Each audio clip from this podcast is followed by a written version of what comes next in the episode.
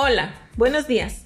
Bienvenidos a nuestro podcast educativo. Hoy les hablaremos sobre un tema muy interesante que para los docentes y la educación es muy importante. El tema es las estrategias didácticas, el camino hacia el aprendizaje, con la participación de Lucía, Mari, Jetsi y Silvia. Les hablaremos sobre qué son las estrategias didácticas, cuál es la diferencia entre estrategias didácticas y de enseñanza, cuáles conocemos, cuáles son las que más utilizamos y cuáles son las que nos gustaría conocer más a profundidad. Como primer punto, les diré qué son las estrategias didácticas. Según Díaz, las estrategias didácticas son procedimientos y recursos que utilizan los docentes para promover aprendizajes significativos, facilitando así un procesamiento del contenido nuevo de manera más profunda y consciente. Maestra Lucía, ¿cuál es la diferencia entre estrategias didácticas y de enseñanza? Claro que sí, maestra Silvia. Miren, las estrategias didácticas de enseñanza son utilizadas por los docentes para promover y facilitar el aprendizaje significativo en los estudiantes. Y dentro de esta tenemos momentos. El primer momento, que es el momento de inicio, se utiliza para indagar conocimientos previos. Y aquí se utilizan eh, las lluvias de ideas, cuadros T, organizadores gráficos, ilustraciones e inferencias, entre otros más.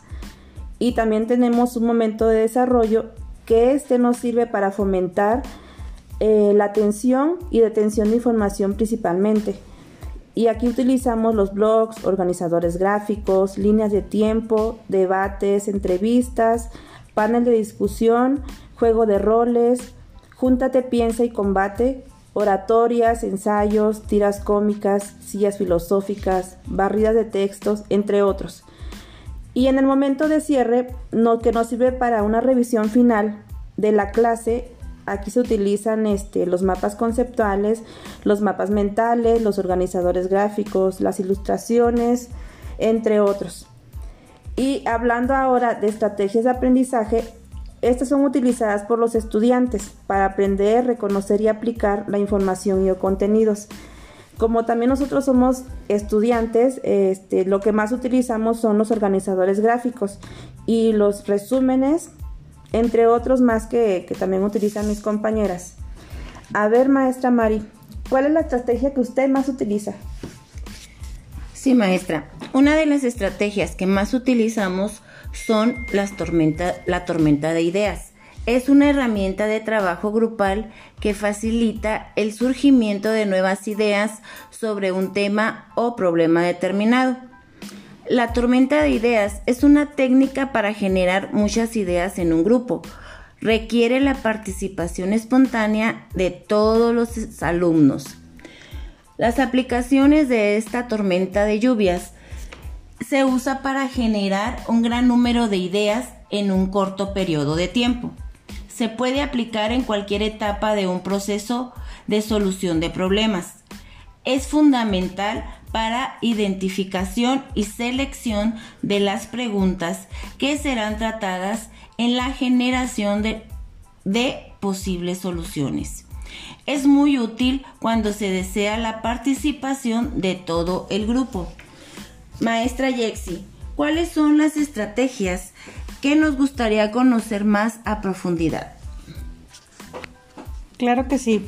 Como ya sabemos, la práctica docente se convierte en una actividad interactiva al interior de las aulas de clase cuando como docentes aplicamos la creatividad en el proceso didáctico de enseñanza con el propósito de fortalecer en los educandos las competencias de su formación, convirtiéndolos en el núcleo central del proceso.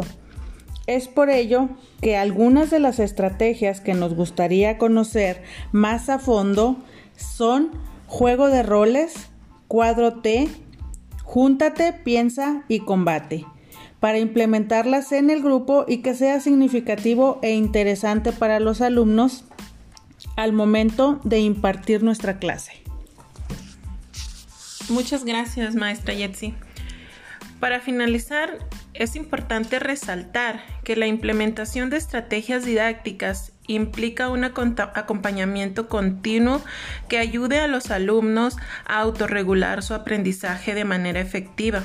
Necesitamos como docentes hacer una reflexión sobre los procesos y estrategias para aprender, evaluar las particularidades del contexto educativo, así como las características de nuestros estudiantes, que nos permitan elegir, conducir y adecuar las estrategias didácticas según las necesidades del grupo y de cada estudiante.